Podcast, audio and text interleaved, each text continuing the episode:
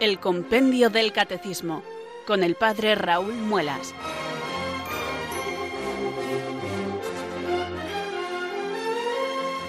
Muy buenas tardes, queridos oyentes de Radio María. Son las 4, las 3 en Canarias. Bienvenidos al Compendio del Catecismo.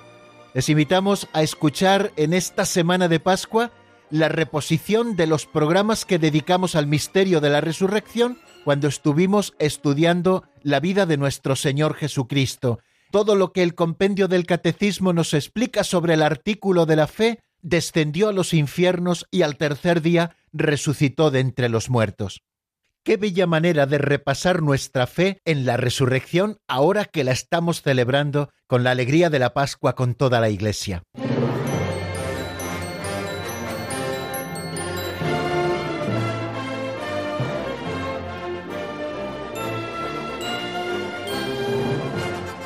Aquí estamos, queridos amigos, un día más con la ayuda del Señor, dispuestos y preparados para afrontar nuestra tarea, que no es otra que la del estudio del compendio del catecismo. Este es nuestro libro de texto, el que todas las tardes de lunes a viernes de 4 a 5 en la península, de 3 a 4 en Canarias, tomamos en nuestras manos para buscar en él la doctrina católica, esta que la Santa Madre Iglesia nos enseña, para nuestro consuelo y para que podamos vivir cristianamente.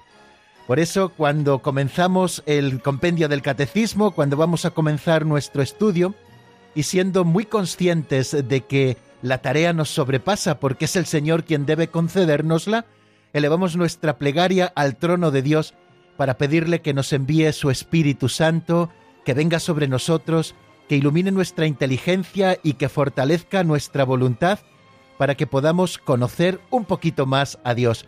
Esa es nuestra tarea, ni más ni menos. Creo que la tarea más grande a la que nosotros podemos enfrentarnos. Por eso un día más rezamos así.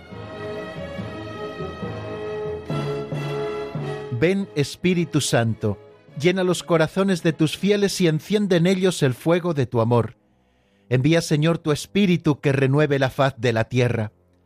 Oh Dios, que llenaste los corazones de tus fieles con la luz del Espíritu Santo, concédenos que guiados por el mismo Espíritu, sintamos con rectitud y gocemos siempre de tu consuelo. Por Jesucristo nuestro Señor. Amén.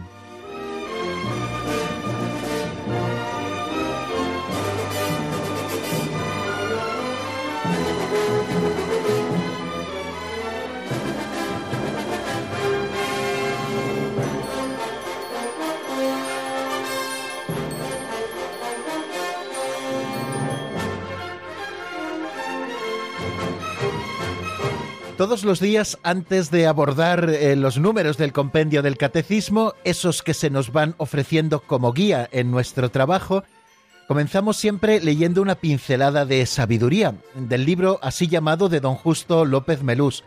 Son pequeñas catequesis en poco más de un minuto en el que encontramos algunos temas interesantes, prácticos para nuestra vida cristiana. La pincelada de hoy se titula La mancha de tinta. Vamos a escucharla primero.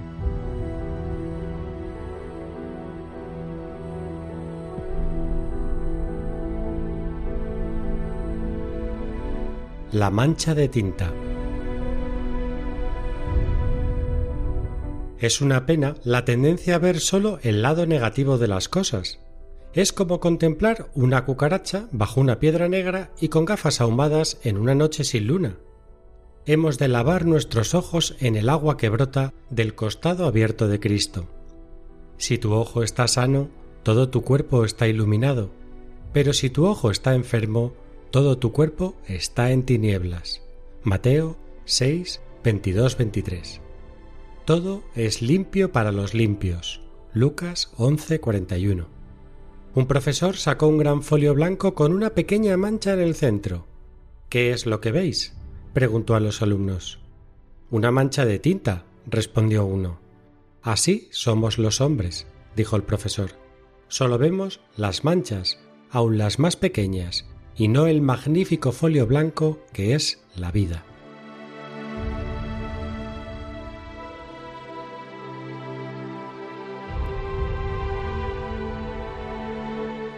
Si miramos a nuestro alrededor, vemos muchas cosas que no son perfectas. Es más, nada de lo que nos rodea es perfecto. La perfección solo la encontramos en Dios. Propio de las criaturas es la finitud y la fecha de caducidad. Y ninguna de las cosas que encontramos bajo el sol permanece para siempre.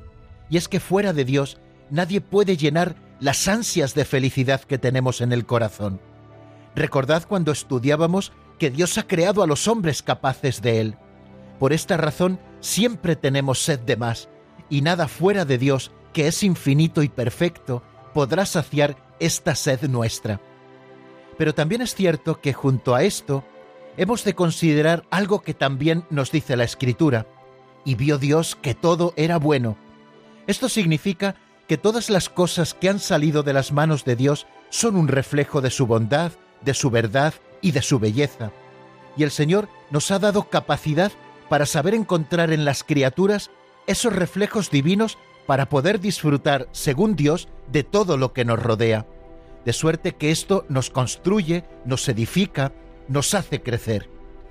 Esto que afirmamos de las cosas creadas, también hemos de afirmarlo de las personas humanas. Ninguna es perfecta, estamos en constante crecimiento y maduración. Todos tenemos derecho a confundirnos y derecho a rectificar. Somos capaces de lo más grande y también de lo peor. Y junto a esto la otra realidad. Hemos sido creados a imagen y semejanza de Dios y por lo tanto todos tenemos destellos de su bondad.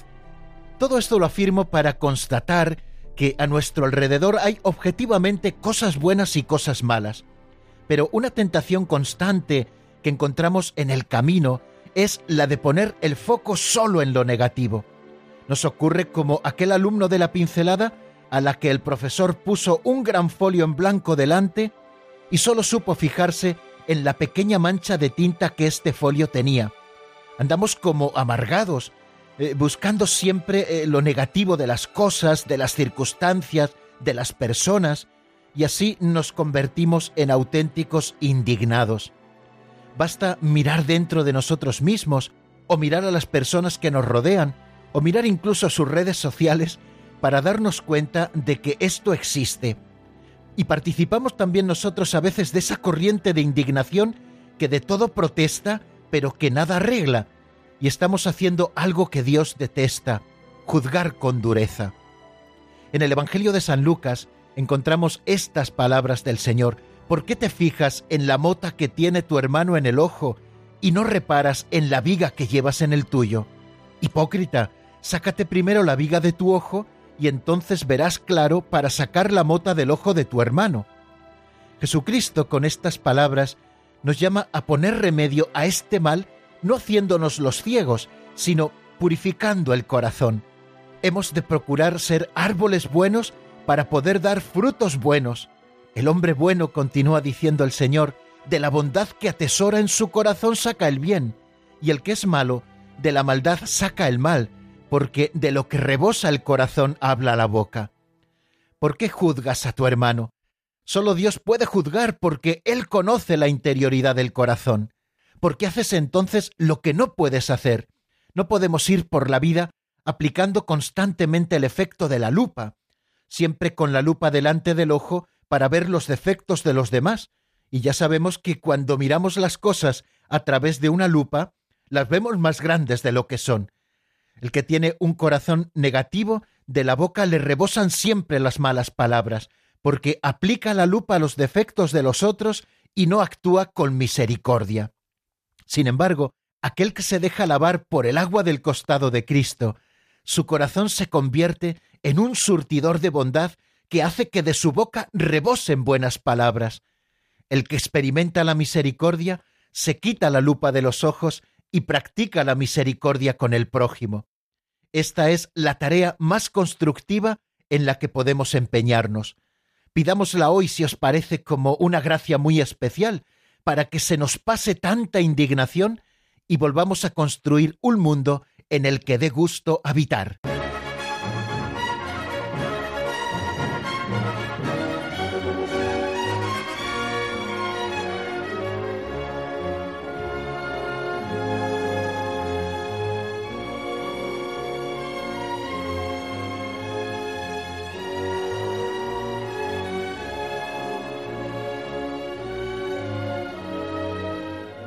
Bueno amigos, y después de esta sencilla reflexión sobre la pincelada que hemos escuchado hoy y la mancha de tinta, vamos a abordar el repaso de lo que vimos en el último día aquí en el compendio del catecismo.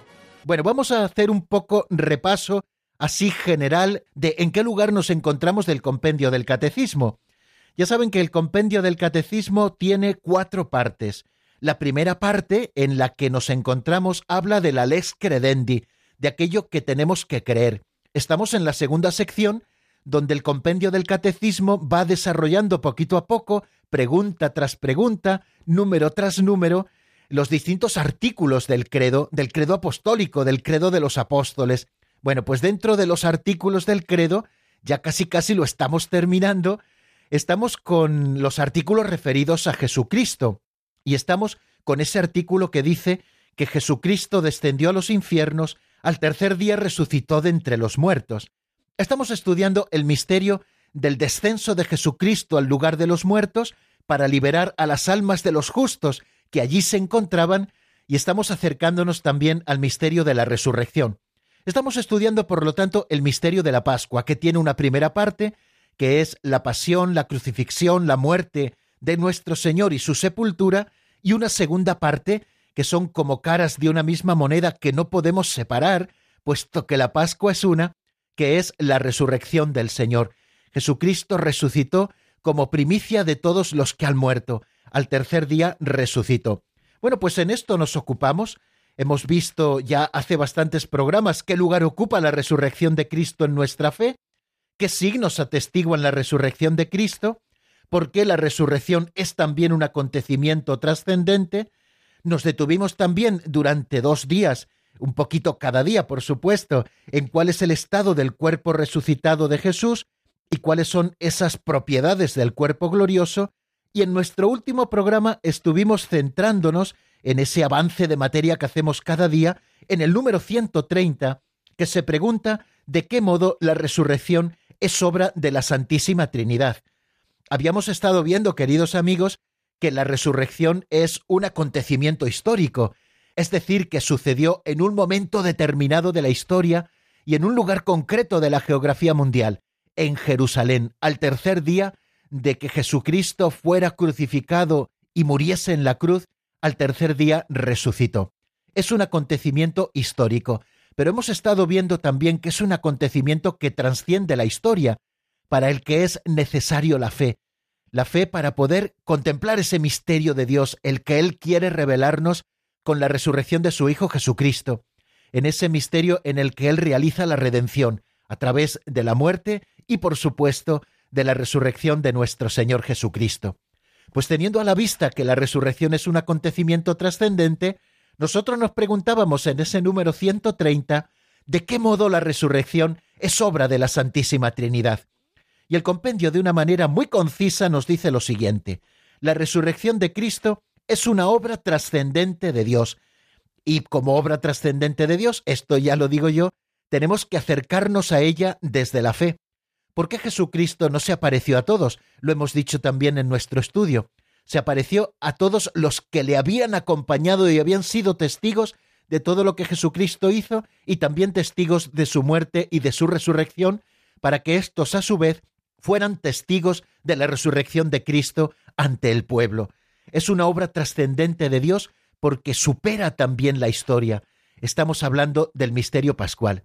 Y continúa diciéndonos el compendio del catecismo lo siguiente. Las tres personas divinas actúan conjuntamente según lo que es propio de cada una. Bueno, las tres personas divinas actúan conjuntamente.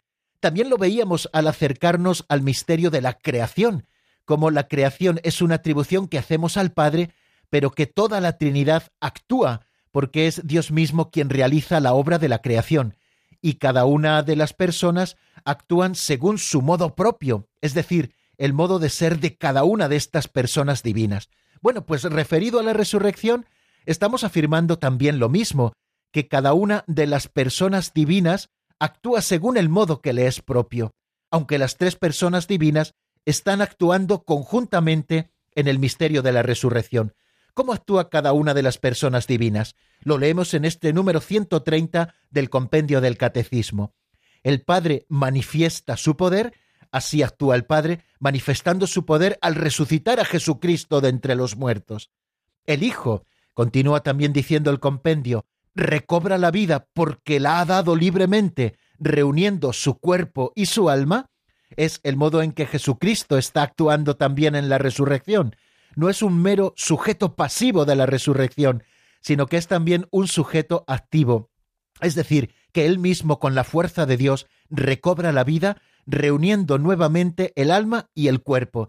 Ese alma y ese cuerpo que en el momento de la muerte de Jesús ambos permanecieron unidos a la segunda persona de la Santísima Trinidad. Y nos dice también que el Espíritu Santo vivifica y glorifica. El Espíritu Santo está vivificando y glorificando ese cuerpo de Cristo al que ya nos hemos acercado también con nuestro estudio, diciendo esas propiedades que tiene el cuerpo resucitado de nuestro Señor Jesucristo. Bueno, pues esto es así de una manera general lo que nos decía el número 130. Y también nos asomábamos a esos referentes constantes que encontramos en el Catecismo Mayor de la Iglesia cuando nos está hablando de esto, de que la resurrección es obra de la Santísima Trinidad. Nos dice a propósito de esto el Catecismo Mayor, explicitando un poquito más lo que encontramos en este número 130, que la resurrección de Cristo es objeto de fe en cuanto es una intervención trascendente de Dios mismo en la creación y en la historia. Dios mismo ha actuado en la creación y en la historia, una intervención trascendente que está por encima del tiempo y del espacio, a la que sólo nosotros podemos acercarnos por la fe, como ya hemos indicado. En ella, en la resurrección, las tres personas divinas actúan juntas a la vez y manifiestan su propia originalidad.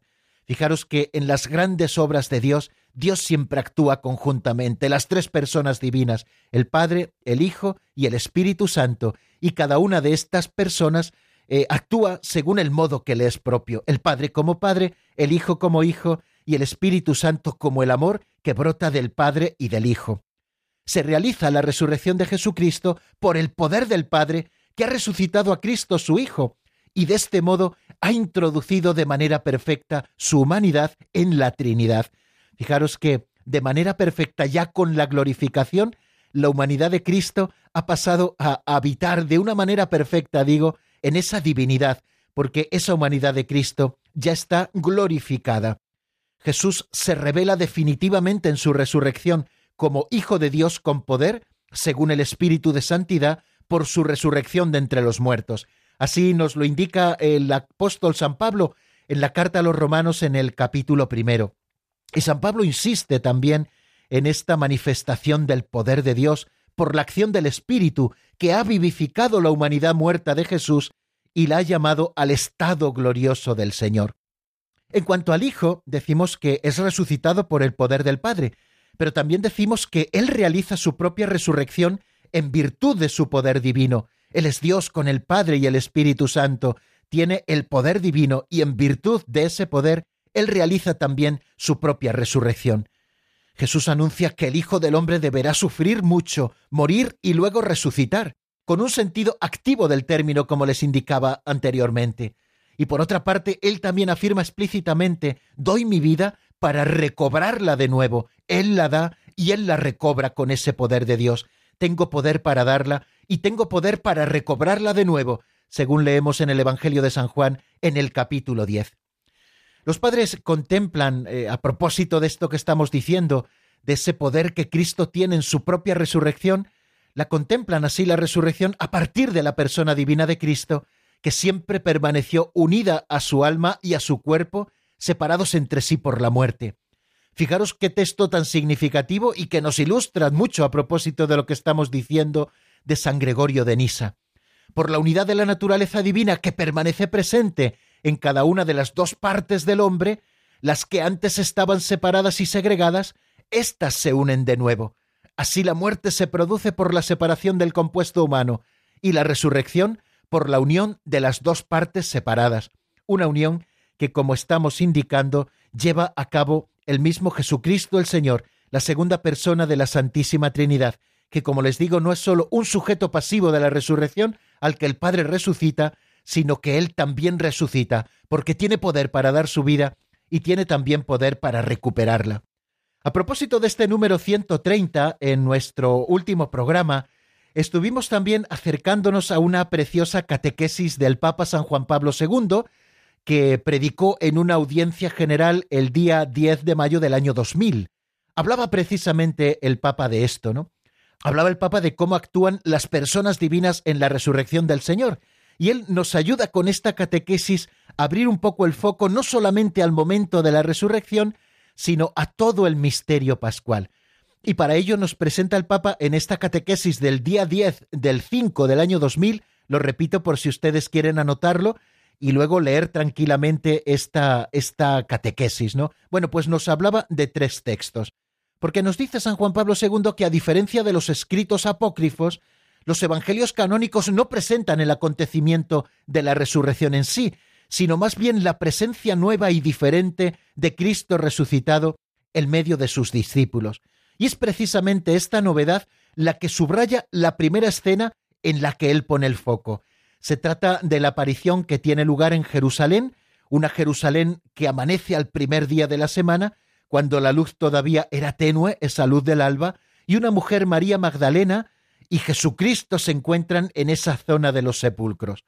En un primer momento, esta mujer María Magdalena no reconoce al hombre que se le ha acercado, y sin embargo es el mismo Jesús de Nazaret, a quien ella había escuchado tantas veces, ese Jesús que había transformado su vida y para reconocerlo en este momento después de Jesucristo resucitar de entre los muertos, María Magdalena necesita otra vía de conocimiento diversa de la razón y diversa también de los sentidos con los que antes había reconocido a Cristo. Es el camino de la fe que se abre cuando ella oye que le llaman por su nombre. Jesús le dice María, y ella al oír su nombre le reconoce y le dice Maestro, Rabboni, dice el, el texto del Evangelio de San Juan, recogiendo esas palabras propias, ¿no? con las que María Magdalena llamó al Señor. Bueno, dentro de esta escena, en las palabras que luego le dirige el resucitado, Jesús declara, Subo a mi Padre y vuestro Padre, a mi Dios y vuestro Dios. Aparece pues el Padre Celestial, con respecto al cual Cristo, con la expresión mi Padre, subraya un vínculo especial y único, como nos dice el Papa, distinto del que existe entre el Padre y los discípulos habla de vuestro Padre cuando se refiere a los discípulos. Fijaros que a este propósito, estamos hablando del Evangelio de San Juan, pero por ejemplo, eh, San Mateo utiliza 17 veces esa distinción de mi Padre y vuestro Padre. Habla 17 veces de Dios como mi Padre. Y el cuarto evangelista, San Juan, usará dos vocablos griegos diversos, uno que es huios, para indicar la plena y perfecta filiación divina de Cristo, y el otro es tecna, referido a nuestro ser hijos de Dios de modo real pero derivado. Bueno, vemos que en este texto aparece la Trinidad. En el momento de la Pascua, en el momento de la resurrección, Jesús dice esas palabras de subo a mi Padre y vuestro Padre, a mi Dios y vuestro Dios. Vemos la presencia del Padre en el misterio pascual. El Papa luego nos habla también de una segunda escena eh, del Evangelio que tiene lugar en este momento en la región septentrional de Galilea, en un monte donde tiene lugar esa manifestación de Cristo en la que el resucitado se revela a los apóstoles. Es el momento previo a la ascensión del Señor. Fijaros que se trata de un solemne acontecimiento de revelación, reconocimiento y misión. En la plenitud de sus poderes salvíficos, Cristo resucitado confiere a la Iglesia el mandato de anunciar el Evangelio, es decir, de bautizar y enseñar a vivir según los mandamientos. La Trinidad emerge en estas palabras esenciales que resuenan también en la fórmula del bautismo cristiano, tal y como lo sigue administrando la Iglesia, tal y como lo ha hecho a lo largo de todos los tiempos. Bautizad, dice el Evangelio de San Mateo, recogiendo estas palabras del Señor, a todas las gentes en el nombre del Padre y del Hijo y del Espíritu Santo, que seamos bautizados en el nombre de la Trinidad. Un antiguo escritor cristiano, nos recuerda el Papa Teodoro de Mopsuestia, un escritor del siglo IV V, comenta que la expresión en el nombre del Padre y del Hijo y del Espíritu Santo está indicando quién da los bienes del bautismo. Esos bienes de Cristo resucitado, bienes pascuales, el nuevo nacimiento, la renovación, la inmortalidad, la incorruptibilidad, la impasibilidad, la inmutabilidad, la liberación de la muerte, de la esclavitud y de todos los males, el gozo de la libertad y la participación en los bienes futuros y sublimes. Por eso somos bautizados. Se invoca, por tanto, al Padre, al Hijo y al Espíritu Santo para que conozcas, querido hermano, la fuente de los bienes del bautismo, que nos vienen por Cristo resucitado, pero nos vienen por la Santísima Trinidad, que está unida a Cristo, operando ese gran signo salvífico que es la resurrección. Y también nos invita el Papa a pensar en una tercera escena, que es cuando Jesucristo, todavía caminando por las calles de la Tierra Santa, durante la solemnidad judía de las tiendas, proclama Si alguno tiene sed, que venga a mí y beba. El que crea en mí, como dice la Escritura, de su seno manarán ríos de agua viva. Lo encuentran en el capítulo 7, versículo 38 y siguientes del Evangelio de San Juan. El evangelista San Juan interpreta estas palabras precisamente a la luz de la Pascua y del don del Espíritu Santo. Esto lo decía, dice eh, San Juan, refiriéndose al Espíritu que iban a recibir los que creyeran en él, porque aún no había Espíritu, pues todavía Jesús no había sido glorificado. Vendrá la glorificación de la Pascua y con ella también el don del Espíritu en Pentecostés, un don que Jesús, si recuerdan por las apariciones, ya anticipa a sus apóstoles al atardecer del día mismo de la resurrección, apareciéndose en el cenáculo, cuando sopla sobre ellos y les dice, recibid el Espíritu Santo. Pueden encontrarlo en el capítulo 20 de San Juan, versículo 22. Queridos amigos, la resurrección del Señor es obra de la Trinidad, y en ella cada una de las personas divinas ha actuado según su modo de ser propio, el Padre, el Hijo y el Espíritu Santo. Bien amigos, pues vamos a detenernos un ratito en nuestro estudio, en este estudio quizá más amplio que hemos hecho del repaso de lo del último día, porque hace tantos días que puede que se nos haya olvidado, por eso he querido ser más exhaustivo a la hora de presentarles los contenidos que ya estuvimos viendo el jueves pasado. Les ofrezco un tema de Fernando Moser titulado Hagan lo que Jesús les diga, que está sacado del álbum Levántate y que posiblemente nos pueda servir muy bien para que nosotros pensemos un poco en todo lo que hemos dicho, para que podamos dar ese paso adelante que buscamos. Primero, escuchamos la canción.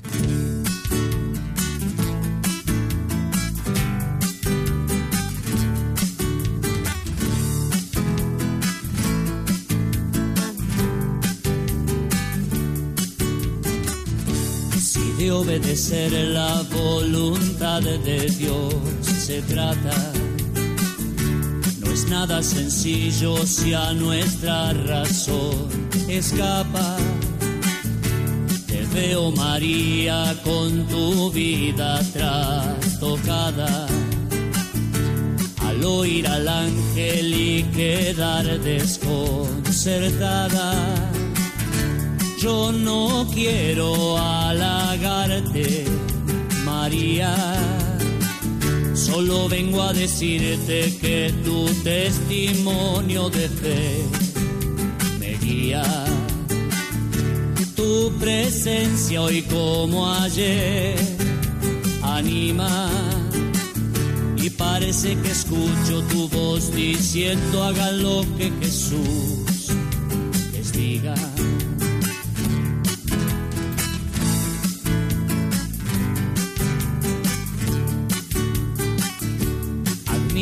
Fe que dijo sí a ese llamado.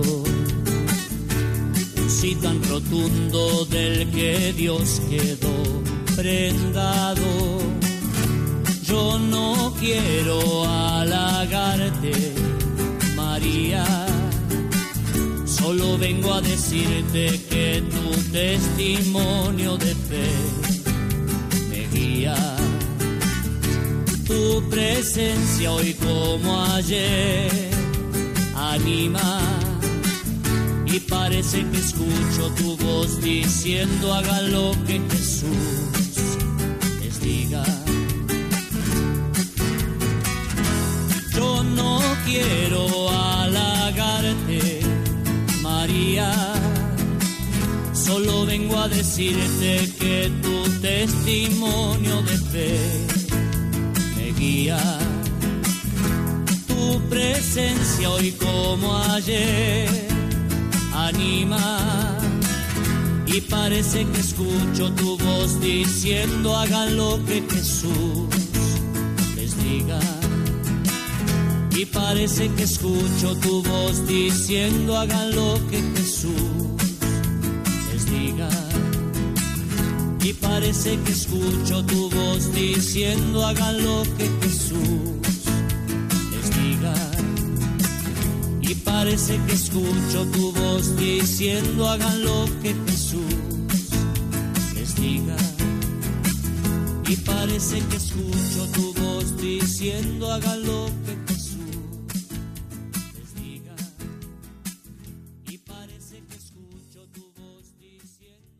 Están escuchando el Compendio del Catecismo con el Padre Raúl Muelas.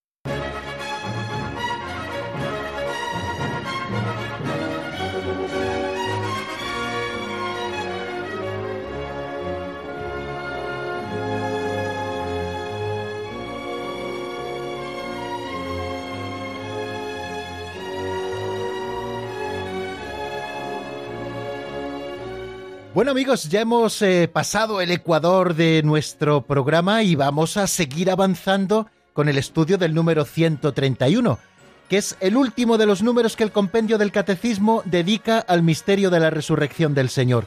Un número en el que se pregunta cuál es el sentido y el alcance salvífico de la resurrección. ¿En qué sentido la resurrección nos salva y hasta dónde nos salva la resurrección de Jesucristo? Esas son las preguntas que se está haciendo el número 131 y que lo primero que vamos a hacer antes de estudiarle es escucharle en la voz de Marta Jara.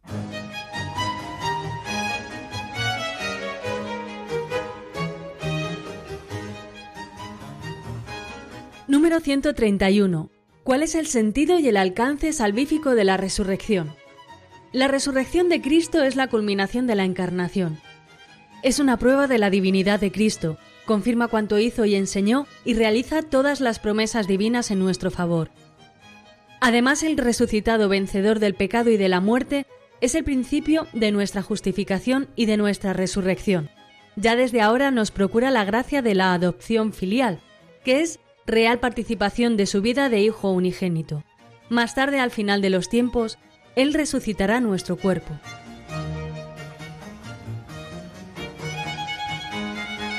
Encuentro en este número, queridos amigos, tres afirmaciones bien claras. La resurrección de Cristo es la culminación de la encarnación. Segunda afirmación, es una prueba de la divinidad de Cristo, que confirma cuanto hizo y enseñó y realiza todas las promesas divinas en favor nuestro. Y además, tercera afirmación, el resucitado, vencedor del pecado y de la muerte, es el principio de nuestra justificación y de nuestra propia resurrección ya desde ahora nos procura la gracia de la adopción filial, que es real participación de su vida del Hijo unigénito. Más tarde, al final de los tiempos, Él resucitará nuestros cuerpos. Bueno, por lo tanto, tres afirmaciones complementarias en orden a este sentido soteriológico, es decir, de salvación de la resurrección de nuestro Señor Jesucristo. En primer lugar, afirma que la resurrección de Cristo es la culminación de la encarnación en la encarnación comenzó a existir Cristo en cuanto verbo encarnado. Y culminación de lo que empezó en la encarnación se desarrolló a lo largo de toda su vida.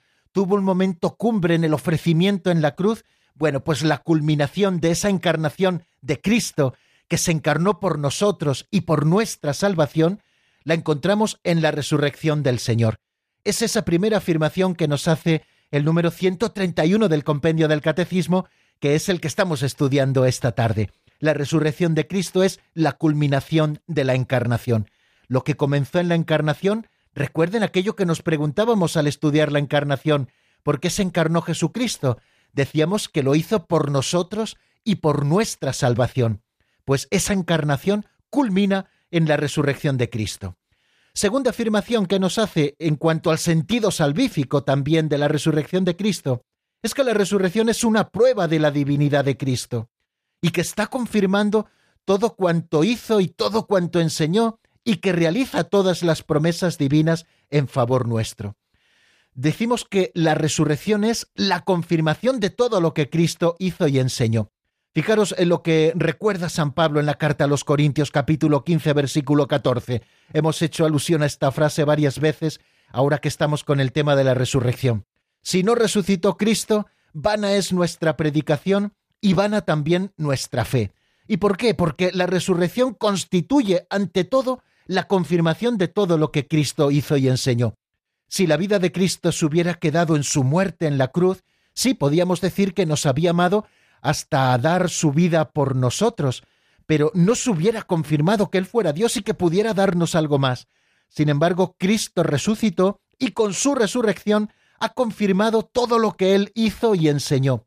Todas las verdades, incluso las más inaccesibles al espíritu humano, encuentran su justificación si Cristo al resucitar ha dado la prueba definitiva de su autoridad divina según lo había prometido. Bien, por lo tanto es, en primer lugar, como nos dice el compendio, la prueba de la divinidad de Cristo, que está confirmando todo lo que Jesucristo hizo y todo lo que Jesucristo enseñó, incluso aquellas cosas que pueden ser más inaccesibles para nosotros. Todo queda confirmado porque Jesucristo no ha quedado atrapado en la muerte, sino que Él ha vencido a la muerte y ha resucitado y glorioso se ha parecido a los apóstoles para comunicarles esa justificación. También la resurrección es cumplimiento de las promesas del Antiguo Testamento, esa expresión que utiliza precisamente el compendio del catecismo, ¿no? Todas las promesas divinas que hizo en favor nuestro. Bueno, lo que vemos en la Sagrada Escritura según las Escrituras. Recuerdan la aparición de Jesús a los dos de Maús, cuando aquellos les muestran su fracaso porque esperaban que Él fuera el libertador de Israel, Jesús les dice, ¿no era necesario que el Mesías padeciera todo esto para entrar en su gloria? Y empezando por Moisés y siguiendo por los profetas, les explicó todo lo que en las escrituras se referían a Él. Jesucristo les estuvo explicando que todo lo que había sucedido, especialmente su resurrección, eran conforme según las escrituras. La resurrección de Cristo, por tanto, es cumplimiento de las promesas del Antiguo Testamento. Fijaros que todas las profecías antiguas se cumplen plenamente en Jesucristo y dentro del misterio de Jesucristo se cumplen definitivamente en su resurrección. Las promesas antiguas tuvieron un cumplimiento inmediato primero, pero no era el cumplimiento pleno. Ese cumplimiento pleno estaba en Cristo y en su resurrección, que es cumplimiento de las promesas del Antiguo Testamento y también de las promesas que el mismo Jesús hizo durante su vida terrena. Esta expresión, según las escrituras que encontramos en la carta a los Corintios, 1 Corintios 15, y también que encontramos en el símbolo niceno constantinopolitano, en el credo largo, está indicando que la resurrección de Cristo cumplió estas predicciones antiguas. En Cristo, en su resurrección, se cumplen plenamente las escrituras. Y también la resurrección de Jesucristo no solo es confirmación de todo lo que Cristo hizo y enseñó, sino que está confirmando, como hemos indicado, la divinidad de Cristo. La verdad de la divinidad de Jesús, el que Jesucristo es Hijo de Dios, el que nosotros podamos llamarle Señor, un término que sólo se guardaba para Dios, es precisamente porque ha quedado confirmada esta divinidad por su resurrección. Él había dicho en, en, un momento del Evangelio, lo encontramos en San Juan capítulo 8, cuando hayáis levantado al Hijo del Hombre, entonces sabréis que yo soy. Ese levantamiento no solo se refiere a la cruz, sino sobre todo a ese levantamiento definitivo como triunfador sobre la muerte en la resurrección. La resurrección del crucificado, por tanto, demostró que verdaderamente Él era el yo soy, es decir, que Él era Dios, era el nombre que Dios había revelado en la zarza ardiente, ese nombre que no podían pronunciar los israelitas y que cambiaban por el nombre de Señor. Jesucristo dice, cuando veáis que yo sea levantado sobre la tierra, entonces sabréis que yo soy, es decir, que soy Dios, el Hijo de Dios y Dios mismo. San Pablo dijo a los judíos, la promesa hecha a los padres, Dios la ha cumplido en nosotros al resucitar a Jesús, como está escrito en el Salmo primero, Hijo mío eres tú, yo te he engendrado hoy. La resurrección de Cristo está, por tanto, estrechamente unida al misterio de la encarnación del Hijo de Dios, como antes decíamos, y es su plenitud según ese designio eterno de Dios. También eh, tenemos que hacer alusión a esa última afirmación que encontramos en el número 131, que el resucitado, como vencedor del pecado y de la muerte, es el principio de nuestra justificación, pero también de nuestra resurrección. Él ahora, por su gracia, nos justifica a través de la adopción filial, que es una verdadera participación en su vida de hijo unigénito, y más tarde lo hará al final de los tiempos, resucitando también nuestro cuerpo, para que nuestro cuerpo sea glorioso como el suyo. Hay, por tanto, como un doble aspecto en este misterio pascual. Por su muerte Cristo nos libera del pecado, por su resurrección nos abre el acceso a una vida nueva. Esta es, en primer lugar, la justificación, que nos devuelve la gracia de Dios, a fin de que, como dice la carta a los romanos, al igual que Cristo fue resucitado de entre los muertos, así también nosotros vivamos una vida nueva. Consiste, por lo tanto, en la victoria sobre la muerte y el pecado y en la nueva participación en la gracia.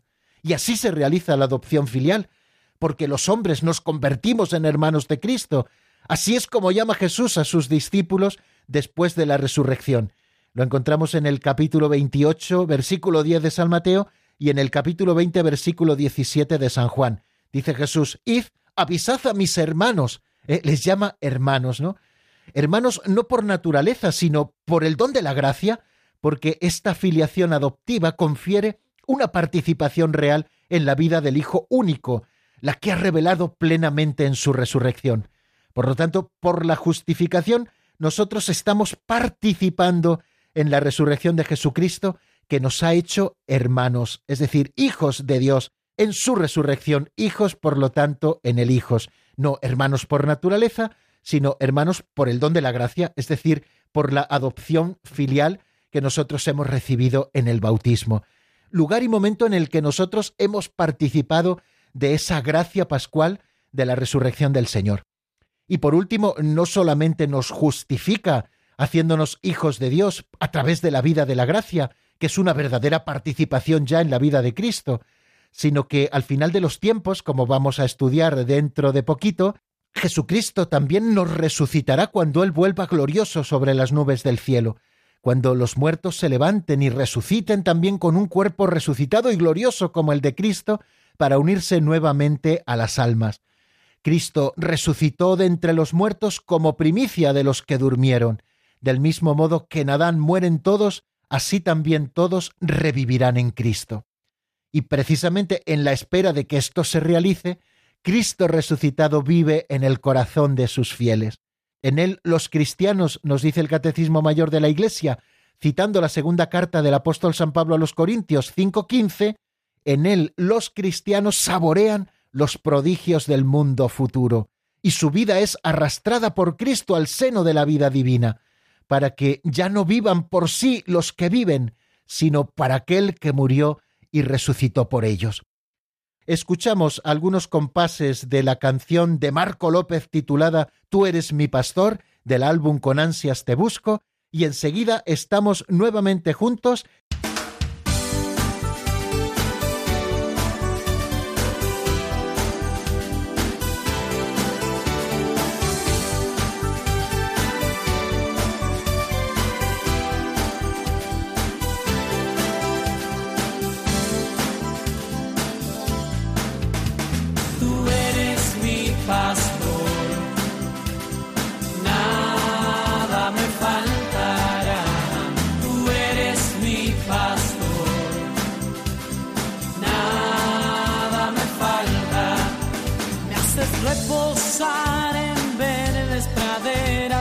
tranquilas conduces mi vida.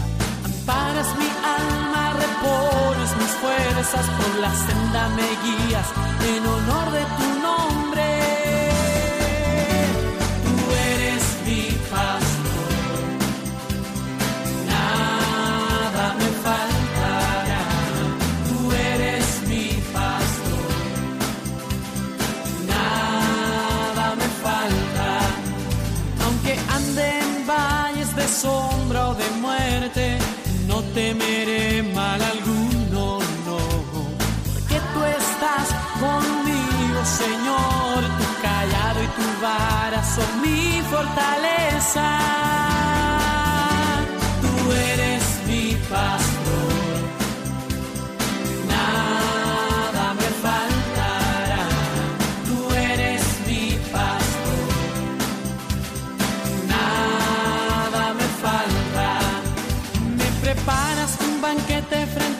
Adversarios, perfumas mi cabeza y mi copa rebosa. Tu amor y tu bondad me acompañarán siempre y en tu casa habitaré todos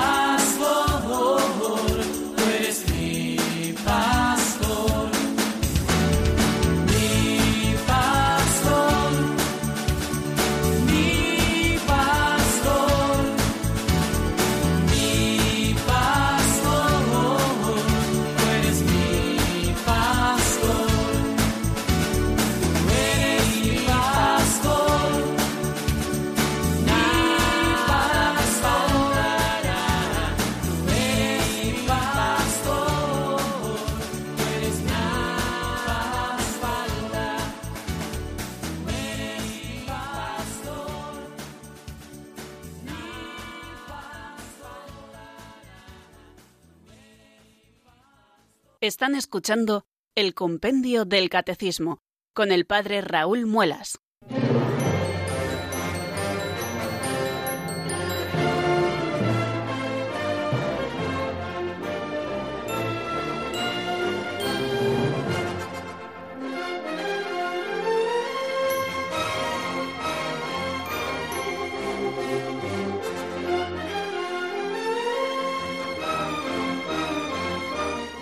Bien amigos, hasta aquí la reposición de este programa sobre la resurrección que emitimos el día 4 de marzo del año 2019. Eh, lo hemos repuesto, como bien les decíamos al comienzo de nuestro programa, porque nos parece adecuado recordar el misterio de la resurrección, todo lo que estuvimos estudiando en su momento con el compendio del catecismo, ahora que la estamos celebrando litúrgicamente con la Iglesia. Y así de paso también aprovechamos esta semana de Pascua para descansar un poquito en el avance del estudio del compendio del catecismo y la semana que viene, si Dios quiere, volveremos con nuevos bríos a acercarnos a estos números que contienen la doctrina católica. Pues el lunes que viene, si Dios quiere, aquí estaremos nuevamente para seguir avanzando en el compendio del catecismo. Recuerden que nos quedamos en ese artículo que profesa la fe en la Iglesia, creo en la Santa Iglesia Católica. Ya estuvimos viendo dos de esas propiedades esenciales de la Iglesia, que es la unidad y la santidad.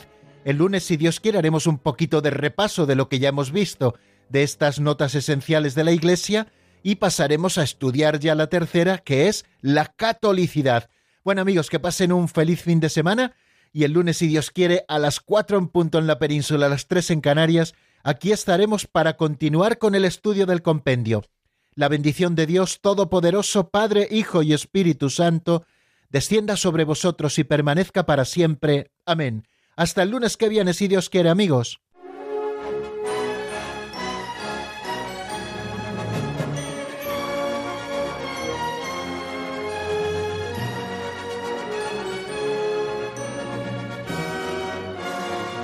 El Compendio del Catecismo con el Padre Raúl Muelas.